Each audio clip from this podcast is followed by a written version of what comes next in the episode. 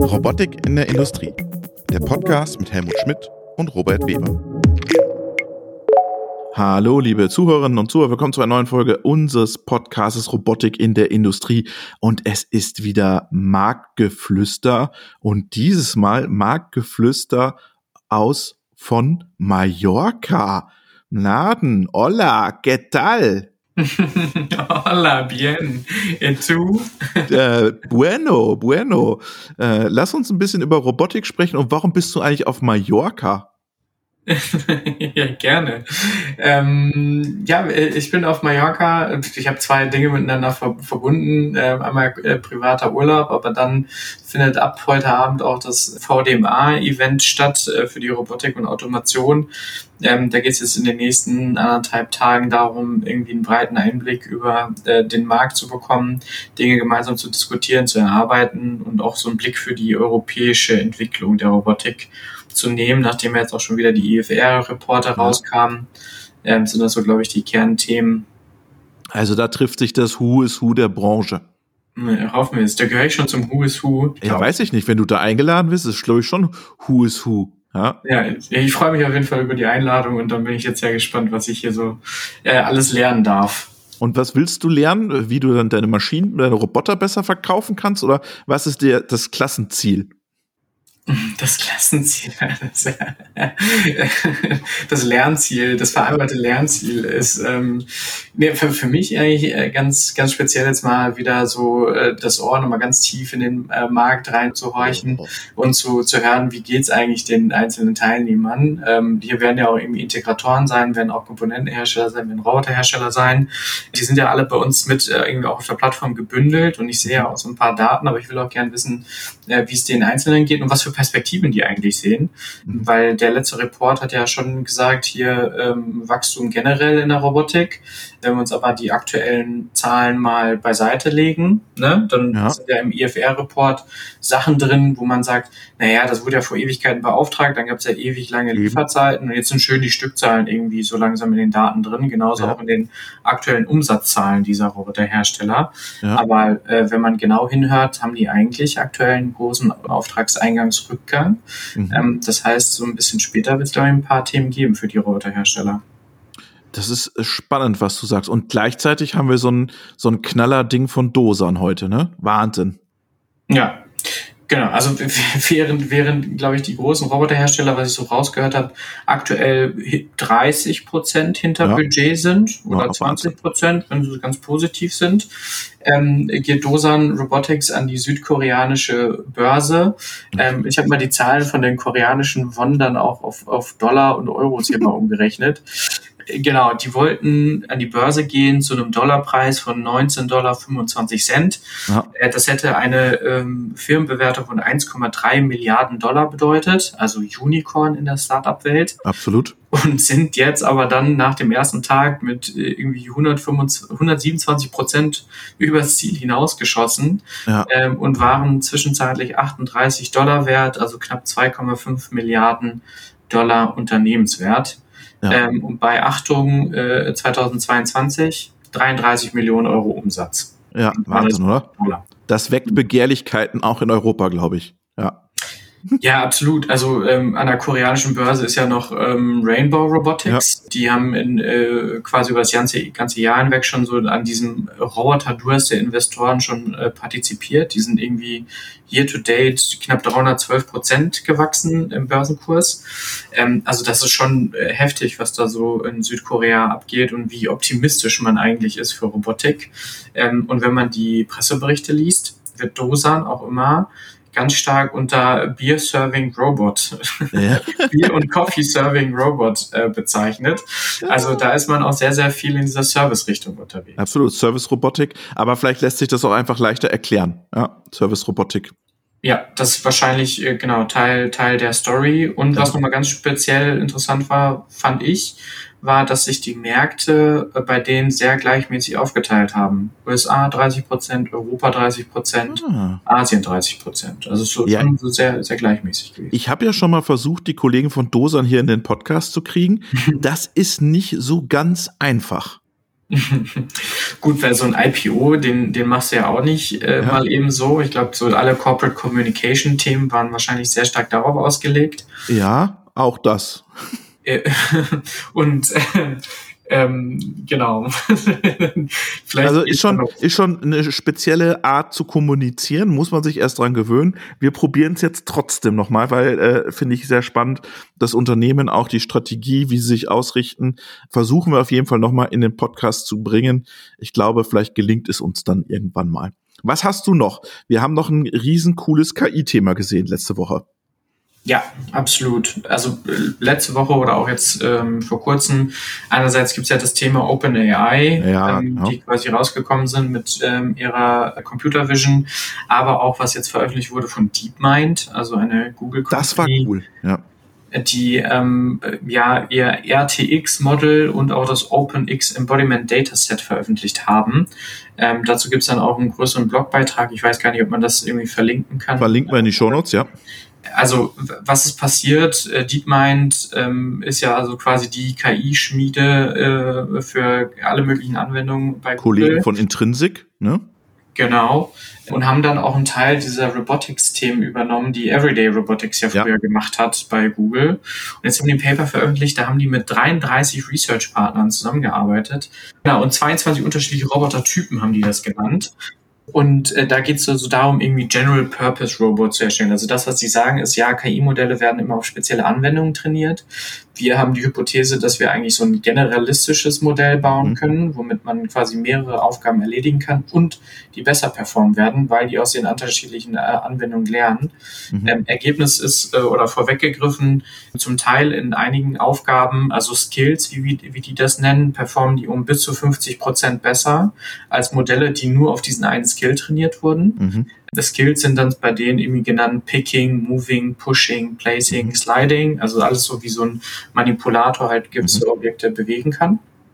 Und das Ganze ist äh, richtig veröffentlicht, auch dann mit dem OpenX Dataset, wo, wo sie dann auch die ganzen Bilder und Daten zur Verfügung gestellt haben, so wie sie es damals auch bei ImageNet gemacht haben. Yes. Was quasi auch eine Grundlage für sehr, sehr viele Tests genutzt wird, ne, für, für so Bildverarbeitungsthemen. Ja. Und das Tolle ist ja, die Industrie diskutiert ja schon länger äh, an diesen großen Foundation Models. Also gibt es ein Foundation Model für die Blechverarbeitung? Gibt es ein Foundation Model für die Factory? Und äh, es gibt, äh, es gab mal ein Foundation Model für die für die Pharmaindustrie. Da waren große Pharmaunternehmen beteiligt. Da war ein Broker in der Mitte der die Daten gemanagt hat und die Modelle gemanagt hat. Das ist dann wieder auseinandergegangen, äh, dieses Pharma-Modell. Aber diese Foundation Models, das fasziniert auch die Industrie. Das hatten wir auch bei unserem Event AI in the Alps. Da ging es um Foundation Models. Wie baut man so Foundation Models? Für wen lohnt sich das? Wer kann das eigentlich leisten, so Foundation Models zu bauen? Weil du hast ja, wie gesagt, gesagt 33 Institute, 22 Robotiktypen. Da brauchst du natürlich auch eine gewisse Größe, um so ein Modell zu bauen. Ja. Mhm. Und jetzt, wo du das schon auch so mit AI in der Alps äh, ansprichst, ja. weißt du denn, wer, wer so ähm, Institute waren, die da mitgewirkt haben? Nee, erzähl mal ein bisschen. Hast, weißt du was? Ähm, ja, eins ist äh, mir aufgefallen, ganz besonders, und zwar, ähm, also, oder ich zähle mal mehrere auf, ja. dass äh, UC Berkeley zum Beispiel relativ viel gemacht ja. hat. Aber ähm, was sehr interessant ist, Task Agnostic Place okay. ist in, in einem Diagramm dargestellt, äh, wurde sehr stark getestet von der University of Freiburg. Ah, University of Freiburg. In drei Wochen treffen wir die University of Freiburg, Frank Hutter. Aber ich glaube, das ist eine andere Abteilung als Frank Hutter. Musst du immer fragen. Musst ja auch dabei. Ja. Genau, werde ich, werde ich unbedingt fragen, weil die dann quasi hier darstellen, das RT1X-Modell, was jetzt quasi so äh, Google veröffentlicht hat, besser performt hat in den Aufgaben als wirklich auf diesen spezifischen äh, Tasks, die man so, so kennt. Also zum Beispiel auch irgendwie Kitchen Manipulation, haben ja. sie gesagt, Cable Routing. Da hat die UC Berkeley bewiesen, dass quasi mit dem Modell das besser funktioniert als in einem ganz spezifischen Modell, was sie bisher im Einsatz hatten. Krass, oder? Also echt krass. DeepMind ist schon echt ein krasses Unternehmen. Ich bin immer dran an den DeepMinds. Der Thorsten Kröger wollte mir mal einen Kontakt machen, dass wir die auch mal in den Podcast kriegen. Jetzt muss ich noch mal Gas geben. Also Dosan und DeepMind, die, die sozusagen müssen auf jeden Fall noch in den Podcast kommen. Was hast du noch im Marktgeflüster? Was wird noch auf Mallorca geflüstert?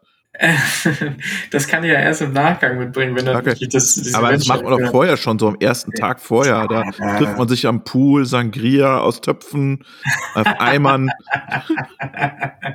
ja, nee, ich habe hier am Pool eher beobachtet, wie, wie ähm, ein paar Leute sehr äh, enthusiastisch telefoniert haben und anscheinend äh, sehr, Läuft sehr anscheinend Bombe bei manchen. Also anscheinend ist wirklich sehr, sehr viel zu tun ähm, okay. in der Industrie, deswegen bin ich mal gespannt.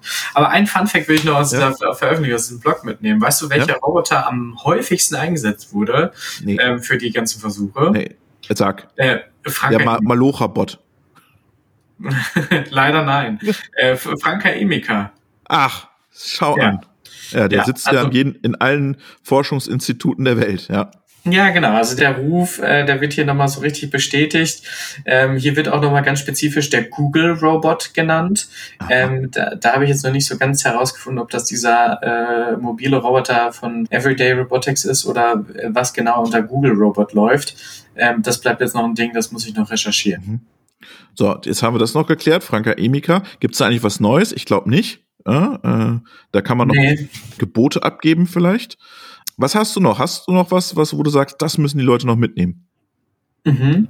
Zwei Themen, wir so möchten. Ich glaube, ja. das wird ja bei euch auch schon im Podcast mit Helmut ja auch schon äh, thematisiert. Da geht es ja immer wieder so um so M&A-Geschichten, ja. Übernahmen und äh, Beteiligungen. Ich habe hier die neueste Nachricht mit Ferrobotics. Äh, ja. Das ist ein Schleifgeräthersteller in der Robotik. Äh, da wird sich Bosch Power Tools knapp 50 Prozent holen. Ähm, jetzt habe ich natürlich. Auch aus Linz, glaube ich, das Unternehmen. Ja. Ja, Genau. Linz, ähm, ja. Ein bisschen recherchiert. Bei Ferrobotics war nämlich äh, Bendorf und MIIT beteiligt. Das sind Aha. quasi so Investmentgesellschaften aus, ich glaube sogar Österreich. Äh, die haben zusammen knapp 47 Prozent äh, gehalten. Okay. Ähm, da ist eher so die Frage, haben die die dann rausgekauft und ähm, hat dann Bosch tatsächlich unter 50 Prozent oder? Äh, Na, Bosch macht doch nicht unter knapp, 50 Prozent. Wenn da steht knapp 50, dann bin ich mal ja. gespannt. Ja, also Aufruf an alle Kollegen von Bosch, äh, meldet euch mal und erklärt uns das mal, was ihr da gemacht habt. genau. Äh, ansonsten kann man so quasi, also diese ganze M&A-Geschichte, wer war in der Vergangenheit auch äh, aktiv, auch die Kollegen von der United Robotics Group, mhm. ähm, die ja auch mit als Sponsor, glaube ich, aktiv äh, waren. Ja, genau. Da habe ich zumindest rausgehört, da wird es in nächster Zeit keine weiteren Aktivitäten ja. geben. Wenn ich das so richtig mitbekomme, dann konzentriert man sich jetzt darauf, quasi das, was man zusammengeholt geholt hat, jetzt auch zusammenzubringen, zusammenzufügen und dann auch. Das ist ja auch vernünftig, ne? Die haben ja auch unendlich gekauft, ja.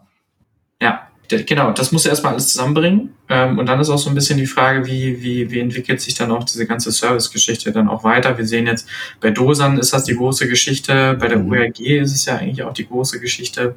Ähm, jetzt, wenn man so viel gekauft hat, ist da natürlich, glaube ich, auch sehr viel äh, Druck dahinter, dass da viel zusammenkommt.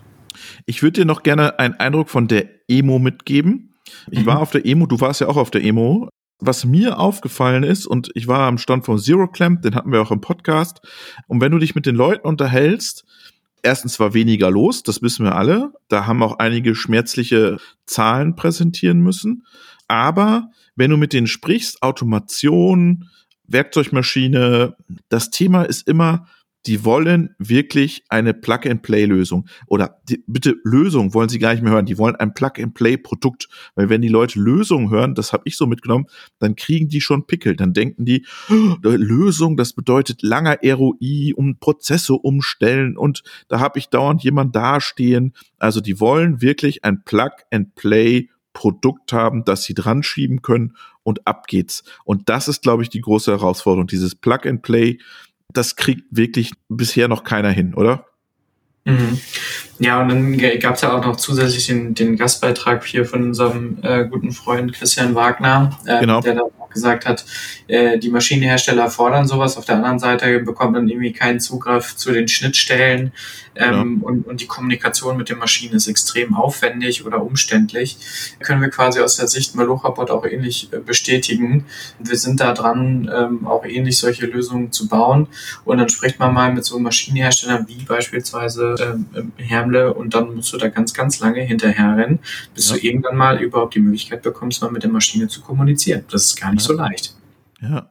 Und wie gesagt, ich glaube, wir müssen uns vom Wording auch wirklich an der Zielgruppe orientieren. Die wollen ein Produkt haben, das sofort ready to use ist und nicht wieder rummachen, muss ich alles umbauen und so. Integrierte Safety, das muss schnell gehen. Die Leute müssen das schnell zertifiziert bekommen. Also das wird, da, da muss noch was gemacht werden. Das war so das mhm. Feedback, das ich oft gehört habe, ja. 100 hm, Prozent, ja, kann ich nachvollziehen. Und vielleicht so zum, zum letzten Geflüster dann ja. irgendwie so die, die letzten Punkte. Ich glaube, so langsam muss man tatsächlich auch die Marktstimmung nochmal richtig mitnehmen. Es kommen immer mehr Berichte raus, ne, dass die Produktionsentwicklung in, in Deutschland in gewissen Industriezweigen jetzt immer weiter ähm, einbricht. Ja. Ähm, man sieht den IFR-Report, äh, wo ja Deutschland auch schon im letzten Jahr minus ein Prozent äh, an Wachstum ja. quasi hatte. Ähm, also was den deutschen Markt angeht, sehen wir jetzt auch, dass immer mehr und mehr Maschinenbauer oder auch Robotikhersteller oder Komponentenhersteller ähm, auch solche Themen wie Entlassungen jetzt äh, in, in den Blick nehmen. Ähm, ja. Das ist ja in ganz, ganz vielen anderen Industrien schon passiert. Und ich habe das Gefühl, so langsam holt es, holt es uns jetzt hier auch ein. Also das ja, werden, du stellst ja noch ein, habe ich gesehen.